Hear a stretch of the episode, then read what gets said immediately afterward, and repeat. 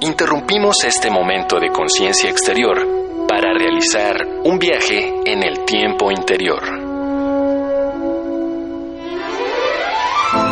A ese libro inolvidable.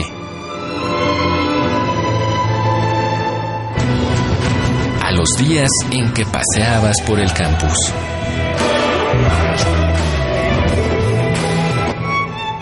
A tu primera vez en una sala de conciertos. Cada pieza musical suena a un momento inolvidable. Escuchar es volver a vivir.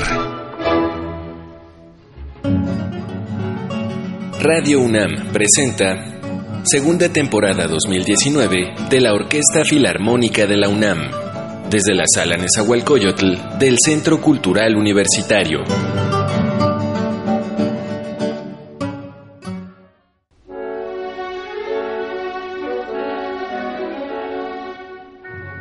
Antes de realizarse una boda en Rusia, existe una tradición de rescatar a la novia de su familia, donde el novio y algunos amigos suyos deben llegar a la casa de la futura esposa para llevarla a la boda. Pero en el camino, amigos y familiares de la novia han colocado distintos obstáculos que pueden ser físicos o preguntas complejas para evitar que el novio llegue con facilidad. En otras versiones se cuenta que el novio en realidad roba a la novia y después de esto exige un rescate por ella, que familiares y amigos pagan gustosos y este dinero será utilizado para facilitar los primeros días de vida de la pareja recién formada, en una versión más compleja de la tradición mexicana de llenar la camisa del novio de billetes. Recientemente las relaciones diplomáticas entre ambos países se han fortalecido y parecen exhortar el turismo entre ellos, aunque en esencia sean países ya no distintos, sino contrarios.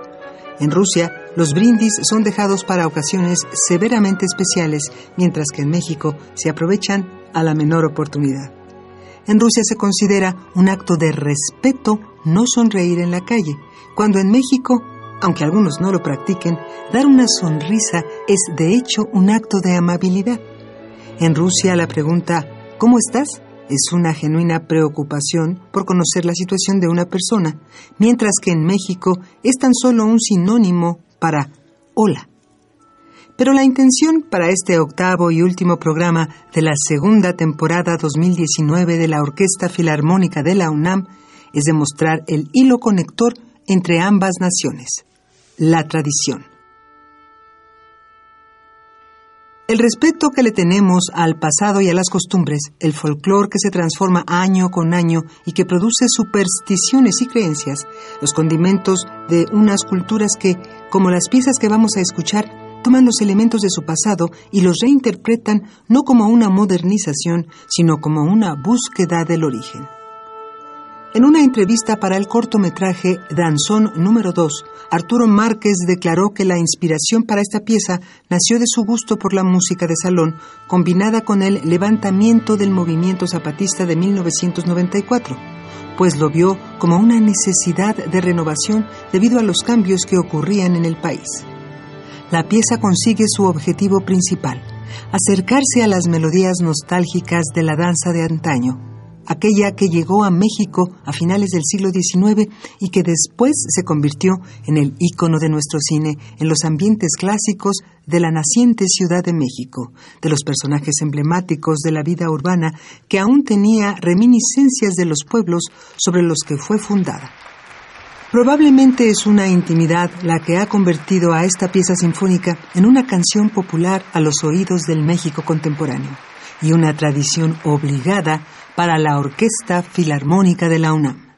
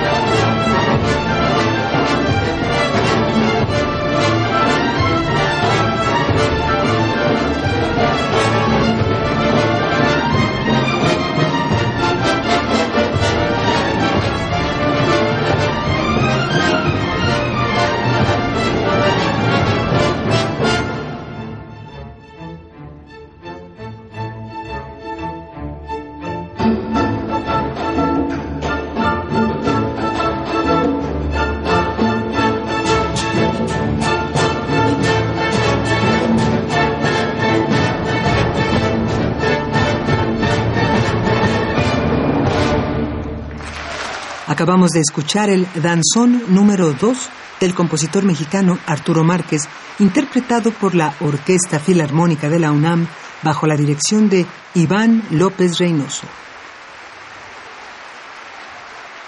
Subamos peldaños. El Ars Nova fue un término acuñado a la producción musical francesa e italiana que se creó a partir de las influencias de la escuela de Borgoña en el siglo XIV. De ella derivó el art subtilior o arte más sutil, caracterizada por una mayor complejidad rítmica en contrapunto con la sutileza melódica. Philippe de Vitry fue el teórico y compositor de este siglo que también acuñó estos términos que inspiraron a Pablo de Firenze a componer su pieza Un Pellegrin Uccelli, del cual la mexicana Georgina Derbez tomó inspiración para construir su concierto para flauta, piano y orquesta. A pesar de que Derbez establece los cimientos de esta doble composición en una tradición musical que se remonta a los principios de la composición y la notación, podemos detectar en ella una melodía que escapa a estos cinturones técnicos o a la misma tradición, que derivan completamente de una muy bien desarrollada intuición musical. Esto es un regreso muy original al ars subtilior pues de nuevo no se trata de reinterpretar esta dinámica de composición, sino de regresar a ella con el inevitable contexto contemporáneo.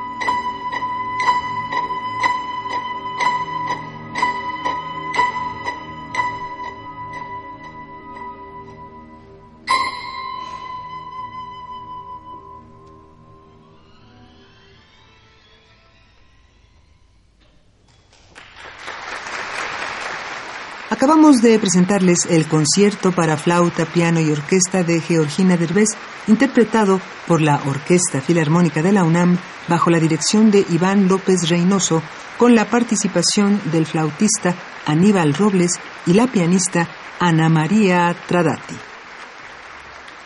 La transición artística y social de principios del siglo XX fue más difícil para algunos que para otros. Eran años turbulentos en los que los públicos y artistas veían frente a ellos la marcha imparable del proceso iniciado con la revolución industrial ante sociedades ansiosas de un futuro que aún reverenciaban con admiración y miedo. Los espectáculos se volvían más exigentes y más complejos.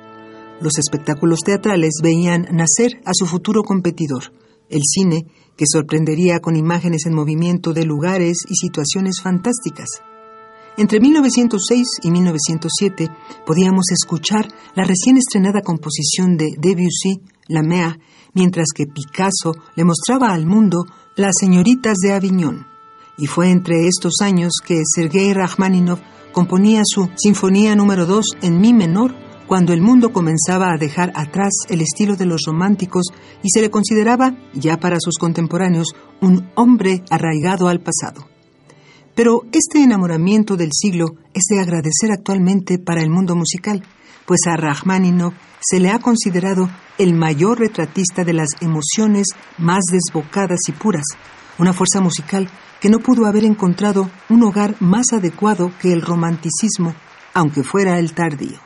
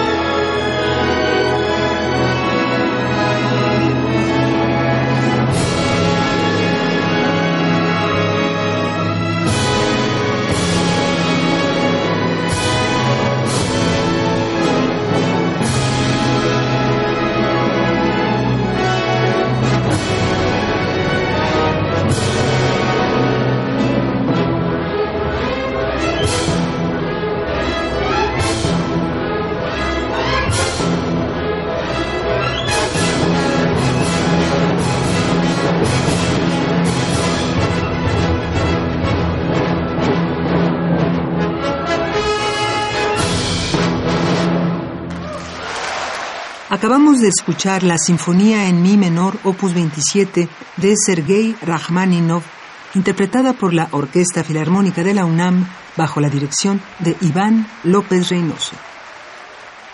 Una tradición no es anclarse al pasado. Si así lo fuera, todos tendríamos muy claro el origen de cada tradición. Pero la mayoría de los mexicanos no saben por qué no deben pasarse un salero de mano en mano, así como muchos rusos ya no saben por qué se dice que si a una mujer se le sala la comida, significa que está enamorada. La tradición es la permanencia del pasado y la aceptación del mismo como parte de la vida cotidiana pues no necesitamos saber el por qué para disfrutar el cómo. De igual modo ocurre con la música. En estas sencillas líneas intentamos poner en contexto a nuestros escuchas sobre las circunstancias que vieron nacer cada pieza, pero en realidad no son necesarias para apreciar música que es capaz de defenderse por sí misma. Pero es para nosotros una tradición aportar lo que podemos a la experiencia musical, así como para todos es tradición escuchar y apreciar una pieza sin que sea necesario ni siquiera conocer el nombre del autor. Así concluimos este octavo y último programa de la segunda temporada 2019 de la Orquesta Filarmónica de la UNAM. Agradecemos su compañía y sus oídos en los controles técnicos Miguel Ángel Ferrini, en el guion Mario Conde, en la producción Marco Lubián y en la voz de Sauribe.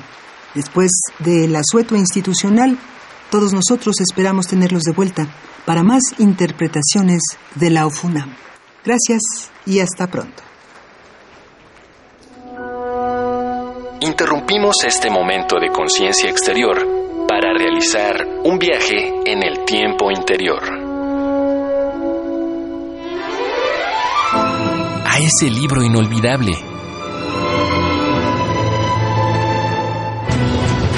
A los días en que paseabas por el campus.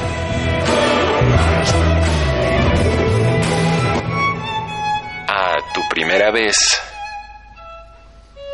en una sala de conciertos.